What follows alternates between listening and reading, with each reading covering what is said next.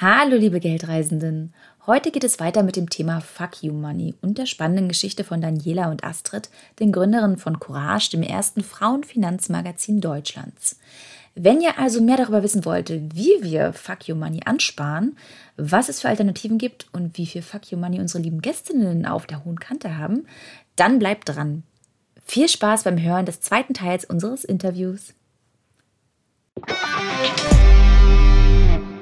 Auf Geldreise, der Finanztipp-Podcast für Frauen mit Anja und Annika. Ich bin mal ganz dreist und frage, verratet ihr, welche Summe euch denn da genügend Sicherheit gibt? Oder wenigstens vielleicht sagen wir, für welchen Zeit oder von welchem Zeitraum wir hier sprechen? Äh, ja, ähm, also ähm, genau, also wenn ich jetzt quasi gar nichts hätte im Rücken, glaube ich, würde es mich extrem äh, beruhigen, wenn ich wüsste, ich äh, komme jetzt erstmal, ich sag mal, ein halbes mhm. Jahr zurecht. Weil ich glaube, in diesem halben Jahr gelingt mir das dann problemlos, mich wieder neu zu orientieren, neu zu finden, einen Job zu finden, wieder Fuß zu fassen. Und ähm, genau, also da, da, das ist dann ein fünfstelliger Betrag schon. Ähm, und ähm, das, das Fuck Money, was ich aber tatsächlich habe, ist höher. Ähm, aber ich glaube, ja, sechs Monate ist für mich ein Bereich, der abgedeckt werden sollte. Mhm. Ja.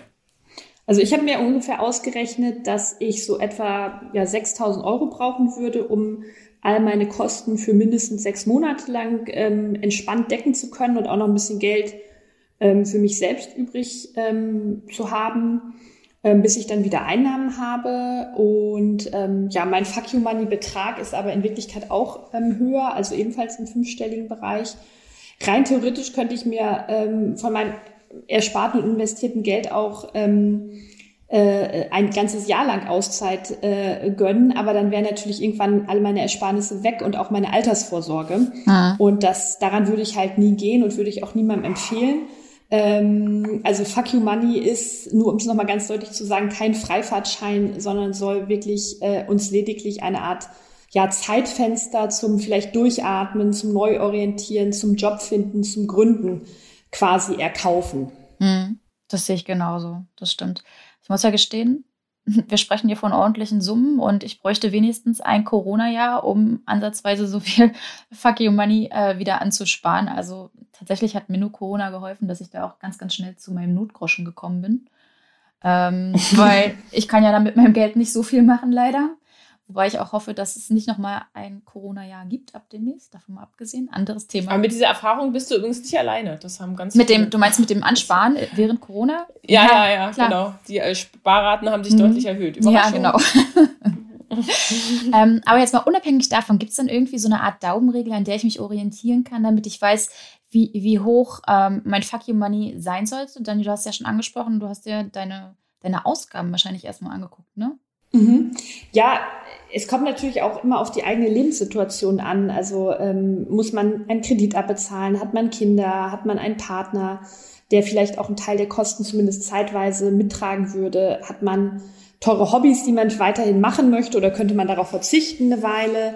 Ähm, Im Grunde ist ja wie beim Notgroschen, ähm, da gibt es als Faustregel immer so, dass man je nach Lebenssituation und eigenem Sicherheitsbedürfnis so drei bis sechs ähm, Monatsgehälter äh, so auf die hohe Kante legen sollte, also Nettogehälter. Ich persönlich für mich würde sagen, dass mein Fuck You Money für drei Monate reichen sollte. Ähm, für mich ist das auch eine realistische Zeit, irgendwie so eine überschaubare Zeit, um mich neu aufgestellt zu haben nach dieser Zeit. Also da würde ich davon ausgehen, dass ich danach entweder einen neuen Job habe oder irgendwas anderes ähm, äh, geregelt habe, mich selbstständig gemacht habe, wie auch immer. Man muss, glaube ich, gucken, wie lange und wie laut man dieses Fuck you brüllen will. Mhm. Äh, wenn man jetzt mit so einem Fuck you alle Türen zuschlägt für immer und ewig, dann sollte der Betrag entsprechend oh ja, sein, dass man da einfach für, für immer komplett alleine klarkommt und äh, ja, quasi von den Kapitalerträgen dieses Fuck you Moneys leben kann. Das geht dann aber schon in den Bereich finanzielle mhm. Freiheit und ähm, aber ist natürlich auch davon abhängig, äh, wie lange man sich äh, aus diesem ganzen System, sage ich mal, rausnehmen will. Okay, ich nehme mit, kommt darauf an. Darauf, was ich mir damit finanzieren will und wie es mit meiner Lebenssituation aussieht und was ich für ein Sicherheitsbedürfnis letzten Endes habe. So eine Formel zur Berechnung einer ganz konkreten Zahl, selbst wenn sie nur Pi mal Daumen wäre, das wäre schon schön. Habt ihr da was, was ihr uns Geldreisenden mitgeben könnt, damit das Ganze so ein bisschen greifbarer wird? Hm, naja, also wenn man einfach wissen möchte, wie viel Geld man braucht, um drei oder auch sechs Monate zu überbrücken, ähm, dann reicht es eigentlich, dass man zum Beispiel mal ein Haushaltsbuch führt, wenn man sonst sich über seine monatlichen Ausgaben nicht so im Klaren ist. Ähm, man sollte sich einfach über die monatlichen Ausgaben, ähm, die wirklich immer anfallen, einfach klar sein, sowas wie Miete und so weiter. Ähm, und dann vielleicht nochmal schauen, wo man vielleicht ähm, irgendwo auch sparen kann. Also zumindest den Kaffee auf dem Weg zur Arbeit, den braucht man dann ja nicht mehr. In Corona-Zeiten sowieso nicht. Ja. In Corona-Zeiten sowieso nicht. Ähm, und will man jetzt äh, zwei Jahre lang äh, Fuck you schreien und um die Welt reisen, braucht man natürlich deutlich mehr Geld. Mhm. Ähm, aber auch das ist sehr individuell. Ne? Ich bin zum Beispiel mal, also ich habe das tatsächlich auch mal ähm, für ein Sabbatical genutzt und habe mal gekündigt und bin gemeinsam mit meinem Mann sechs Monate durch Afrika gereist. Und wir haben dafür ähm, gemeinsam etwa 20.000 Euro ausgegeben, die wir uns vorher gemeinsam angespart hatten. Mhm. Ähm, andere hätten dafür vielleicht nur 10.000 Euro gebraucht, äh, wiederum andere hätten 100.000 gebraucht. Ähm, das ist halt einfach sehr unterschiedlich, je nachdem, was man auch ähm, machen möchte und mit wie viel oder wenig Geld man auskommt. Ich bin jetzt eher so der relativ sparsame Typ, ähm, der sich jetzt nicht ständig irgendwie neues Zeugs kauft. Mhm. Ähm, und dann gibt es natürlich noch den Fall, wer für den Rest seines Lebens irgendwie komplett äh, finanziell äh, frei sein will, der braucht dafür natürlich mehrere hunderttausend Euro. Und ähm, der könnte zum Beispiel äh, zur Berechnung äh, die 4%-Regel anwenden. Und was verbirgt sich hinter der 4%-Regel? Äh, ja, das ist die Regel, die äh, ja Richtung finanzielle Freiheit führt. Beziehungsweise, also das geht im Grunde auf drei Professoren äh, der Trinity University in den USA zurück und die gibt im Grunde an, wie viel man äh, im Prozent von seinem Vermögen äh, entnehmen kann jedes Jahr, ohne pleite, pleite mhm. zu gehen. Eben diese vier Prozent. Und ähm, da muss man einfach gucken, ja, welche Lebenshaltungskosten diesen vier Prozent entspricht. Also ich mache mal ein Beispiel, wenn man zum Beispiel jedes Jahr 25.000 Euro bräuchte, um irgendwie über die Runden zu kommen, dann muss man gucken, äh, was sind, also was ist Vermö was steht für ein Vermögen hinter diesen 25.000 Euro, die quasi ja diese 4% sind. Also das sind, glaube ich, 600, über 600.000 Euro, 625.000 Euro bräuchte man also, um immer 4% entnehmen zu können jedes Jahr, also 25.000 Euro, äh, ohne dass diese Summe kleiner mhm. wird. Ähm, genau, das ist ja sowieso die, die Idee quasi hinter Vermögensaufbau auch, dass man dann quasi von den Erträgen dieses Vermögens im Alter zum Beispiel auch lebt und nichts anderes ist das im Prinzip hier. Und ähm, man muss das Geld natürlich anlegen äh, an der Börse, weil auf dem Tagesgeldkonto wird das so nichts. Aber ja, das ist die Ach, ja, es wäre und man muss halt genau gucken, was man selber braucht. Es wäre tatsächlich schön, wenn es mal auf dem Tagesgeldkonto oder mit dem Tagesgeldkonto wieder mal was werden würde. Aber okay.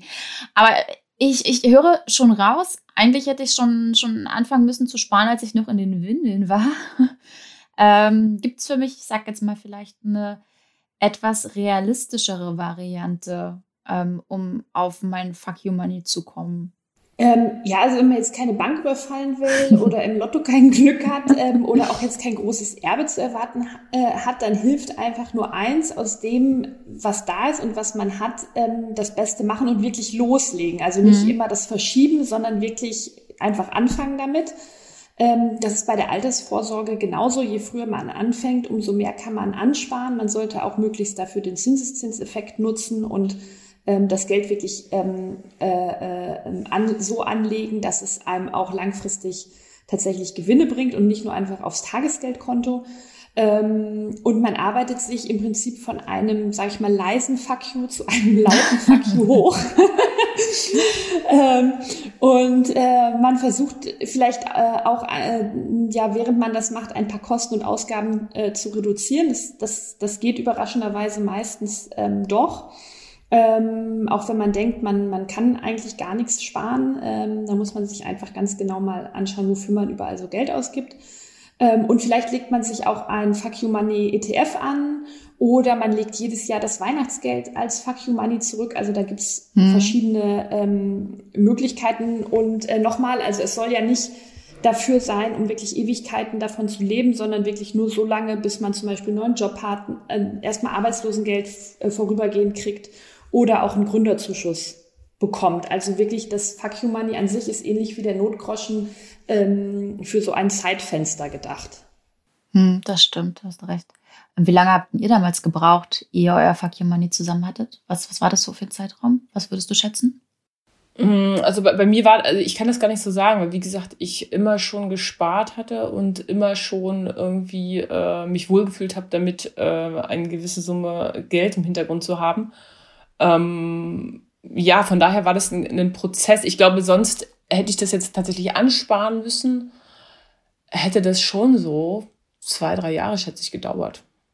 Ja. Mhm. Ja, okay. Und ja, ich kann das nur sagen, für das Geld, was wir damals ungefähr, an, also für diese Reise angespart hatten, ähm, ich glaube, da haben wir auch tatsächlich ähm, gemeinsam wirklich drei Jahre drauf gespart, so im, in, in mhm. etwa. Genau, das, es war halt auch ein konkretes Ziel. Da wussten, also wir wussten nicht genau die Summe, die wir unbedingt brauchen dafür ähm, aber haben uns das so ungefähr äh, ausgerechnet, was wir mindestens brauchen würden. Ähm, genau, und haben dann halt das über, ich glaube, so circa drei Jahre zurückgelegt. Ich finde ja sowieso Sparen mit einem konkreten Ziel vorm Auge ist sowieso immer noch mal viel, viel einfacher. Ähm, mögt ihr uns noch so ein bisschen was darüber erzählen, wie ihr damals vorgegangen seid? Also habt ihr auch mit dem Haushaltsbuch gearbeitet? Ähm, habt ihr geguckt, wo könnt ihr eure Ausgaben senken? Vielleicht tatsächlich nochmal der Klassiker Verträge checken und optimieren? Oder wie habt ihr das gemacht? Ja, also bei mir waren im Prinzip, also vor allen Dingen die erste Elternzeit so äh, der Moment, wo ich auch noch mal alles gecheckt habe, weil dann hat man ja plötzlich irgendwie nur noch zwei Drittel seines Einkommens und da merkt, das merkt man mhm. ja dann auch auf dem Konto. Und äh, da habe ich dann tatsächlich begonnen, äh, zumindest mal die Kontoauszüge durchzugehen, zu gucken, was, wer bucht da eigentlich bei mir was ab, äh, wo kann man äh, günstiger kommen, was brauche ich überhaupt. Habe dann auch eine ganze Sache, äh, ganze Reihe von Dingen halt einfach gekündigt. Ein Haushaltsbuch an und für sich habe ich also habe ich ganz früher mal irgendwann im Studium, also es ist schon Ewigkeiten hm. her, äh, mal geführt.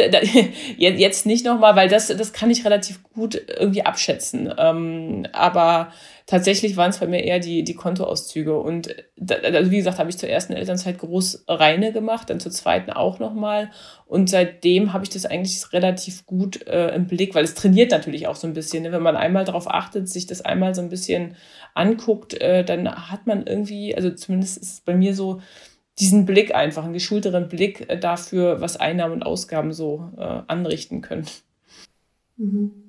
Ja, also wir haben zum Beispiel damals für unsere ähm, für unser Sabbatical da quasi, also da haben wir auch beide noch nicht viel verdient. Da war äh, mein Mann, wir waren damals auch noch gar nicht verheiratet, ähm, also damals mein Freund äh, war ähm, noch in der Referendarzeit und ich hatte auch gerade so meinen ersten richtigen ähm, Job, den ich auch damals dann erst noch nicht mal ganz zwei Jahre hatte, den ich dann gekündigt habe.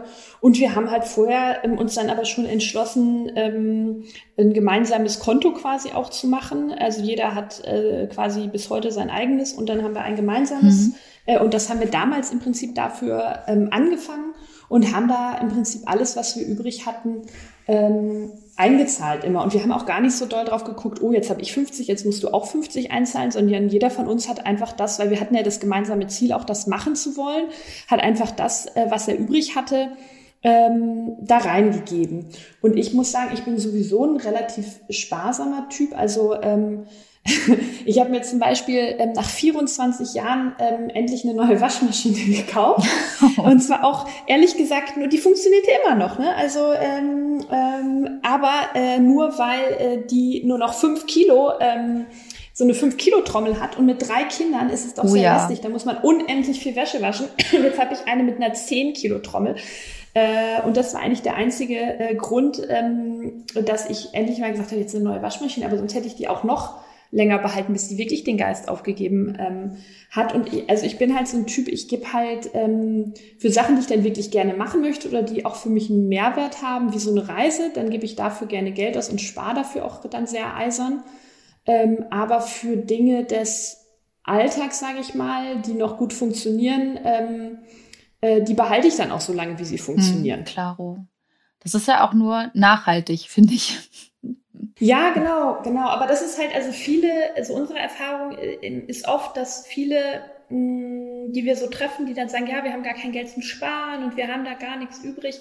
Und wenn man dann äh, länger mit denen ähm, redet oder so, oder auch bei Freunden, ähm, die dann aber zwischendurch erzählen, dass sie sich ähm, alle zwei Jahre irgendwie ein neues Auto leisten und das entweder dann kaufen oder leasen mhm. oder so oder sich irgendwie ähm, ständig äh, ähm, ähm, alle anderthalb, zwei Jahre das allerneueste äh, ähm, Smartphone irgendwie für 1000 Euro holen und ähm, ja, oder die neue, neue alle zwei, drei Jahre eine neue Couch, weil die alte dann irgendwie nicht mehr so schön ist oder es eine ähm, modernere gibt oder sowas. Und dabei, man merkt es in dem Moment vielleicht gar nicht so, aber dabei geht wahnsinnig über die Jahre wahnsinnig viel Geld verloren, was man eigentlich sparen oder anlegen könnte. Und wie komme ich meinem Ziel trotzdem so schnell wie möglich näher? Also nur mit Ausgaben reduzieren wird es trotzdem sehr, sehr schwer. Ja, auf der anderen Seite steht natürlich Ausgaben erhöhen, äh, Einnahmen erhöhen. nee, Ausgaben wollen wir nicht erhöhen, Einnahmen ähm, sehr gerne. genau, wir wollen, genau, also genau, auf der, auf der anderen Seite steht eben, äh, stehen die Einnahmen und da, da muss man dann einfach äh, gucken, ob man da nicht äh, höher kommt. Also einerseits äh, Klassiker Gehaltsverhandlungen, also dass man einfach mal äh, um mehr Gehalt bittet, ein neues Gehalt verhandelt oder auch den Job wechselt, ja, wo man dann halt vielleicht mehr verdient. Ähm, das, das sind so äh, die Klassiker. Was man ja auch machen kann, ist, dass man guckt, ob man irgendwie Nebenjobs machen kann, wenn man das zeitlich hinkriegt. Oder auch, ich sag mal, das Hobby zum Beruf macht. Wenn man jetzt sowieso total viel Sport macht und einen Trainerschein zum Beispiel hat, dann kann man ja sowas auch verbinden. Ähm, ja, dass man da einfach ein bisschen kreativ wird und guckt, wo kann ich meine äh, Einnahmen noch erhöhen vor allen Dingen natürlich ist es immer äh, äh, nice to have, wenn man es äh, passiv macht, also wenn man passive Einkommensquellen hat äh, wo wir wieder beim Investieren wären äh, und äh, Dividenden kassieren. Ähm, ja, also da, das ist auch wieder individuell natürlich ganz verschieden, was da möglich und denkbar ist. Ähm, aber genau, wenn die Ausgabenschraube äh, bis zum Anschlag gedreht ist, dann muss man an die Einnahmen ran. Ja, und letztendlich muss man auch schon einen gewissen Zeithorizont mitbringen. Auf die Schnelle geht es halt einfach nicht. Also da muss man schon so ein bisschen warten. Aber was ist denn, wenn ich tatsächlich gerade dabei bin, mir mein Fuck You Money aufzubauen? Ich habe an der Ausgabenschraube gedreht, an der Einnahmenschraube. Es geht nichts mehr und ich befinde mich in einer ähnlichen Situation, wie ihr euch befunden habt. Ähm, habe ich irgendwelche Alternativen? Oder muss ich mich tatsächlich mit meiner beruflichen Situation abfinden und ja, zumindest so lange, bis ich eine neue Anstellung habe, die Zähne zusammenbeißen? Mhm.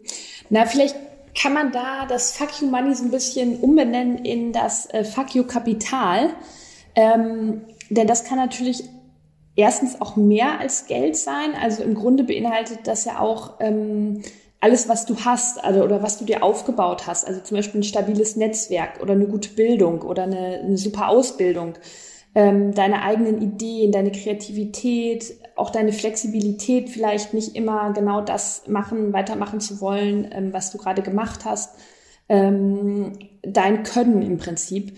Und ähm, wer sich Fuck You Money oder so ein Fuck You Kapital aufbauen will, kann im Grunde auch in Weiterbildung investieren oder in ein gutes Netzwerk, ähm, um im Fall der Fälle einfach sofort wieder zum Beispiel einen neuen Job ähm, zu finden oder von dem Netzwerk aufgefangen zu werden, irgendwo ähm, zu erfahren, wo man vielleicht irgendwo ähm, ähm, mitmachen könnte bei irgendeinem Projekt. Ähm, oder man kann sich auch, wie Astrid schon sagte, in guten Zeiten einfach weitere Einkommensströme erschließen.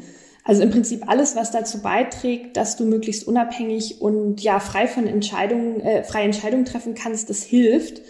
Ähm, und es ist natürlich so, kein Job macht immer nur Spaß. Das, das kann auch keiner auch wieder, erwarten. Ja. Ähm, aber niemand sollte ähm, ähm, unserer Ansicht nach im Job dauerhaft äh, schlecht behandelt werden und sich schlecht behandeln lassen. Also da würden wir immer sagen, nein, das da einfach auf jeden Fall die Reißleine ziehen. Und ähm, ja, eine Idee zum Beispiel auch aus einem miesen Job vielleicht äh, zu kommen, wenn man jetzt nicht sofort kündigen kann.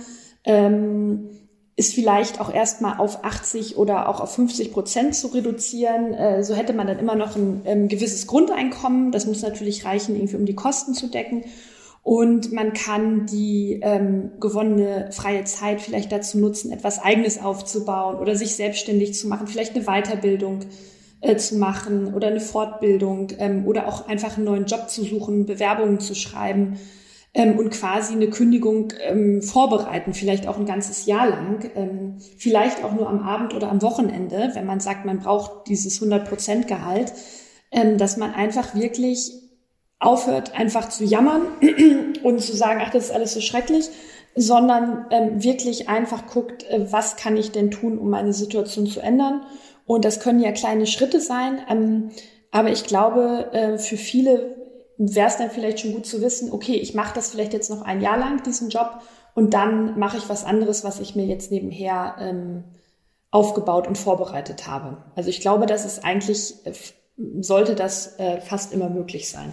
Ich finde den Gedanken eigentlich ganz schön, den du gerade angesprochen hast. Also das Ganze auch so ein Stück weit, so scheiße es auch ist, als Chance zu sehen. Zum Beispiel wirklich, wenn ich mich die ganze Zeit irgendwie selbstständig machen wollte, ich wollte gründen, wirklich dann eher diese Idee zu verfolgen, wenn ich es mir dann auch leisten kann. Natürlich, klar, das steht immer auf der anderen Seite, aber das ist echt ein ganz schöner Gedanke.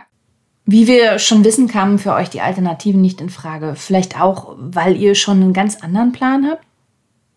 Ja, also wir haben ja beide schon immer sehr viele Ideen gehabt und sind äh, ziemlich kreativ und gemeinsam ist das noch schlimmer mit uns. haben wir noch mehr, noch mehr Ideen und wir laufen quasi über manchmal und äh, ja, von daher war das ziemlich wertvoll, diese Zeit äh, bei Courage, dass wir das feststellen, dass das auch so gut zusammen funktioniert und ähm, wir auch, äh, also unsere Stärken und Schwächen auch so zusammenpassen. Und ähm, da war eigentlich klar, dass wir ähm, gerne was zusammen weitermachen möchten. Und wir haben dann auch gemerkt, dass wir tatsächlich unbewusst, ohne dass wir es wussten, unser Faktio-Kapital während dieser Zeit ja auch irgendwie zusammengesammelt haben. Wir haben ein Netzwerk aufgebaut, wir haben Kontakte in alle Richtungen, ja, ein gewisses Renommee. Die Leute wissen jetzt, äh, dass wir mal so ein Magazin eben machen können. Und ähm, das äh, kommt uns natürlich jetzt zugute. Also als die Nachricht raus war, dass wir dort gehen, kamen sehr viele Menschen auf uns zu und wollten wissen, was wir jetzt machen und äh, ob wir zusammenarbeiten wollen. Und es gab Jobangebote. Und das ist natürlich jetzt, äh, nach, nachdem, auch wenn es so blöd alles gelaufen ist, äh, trotzdem irgendwie sehr, sehr schön für uns. Also, dass einfach äh, so eine Wertschätzung von einer ganz anderen Stelle zurückkommt. Und ähm, ja, das haben wir äh, sehr, sehr glücklich aufgenommen.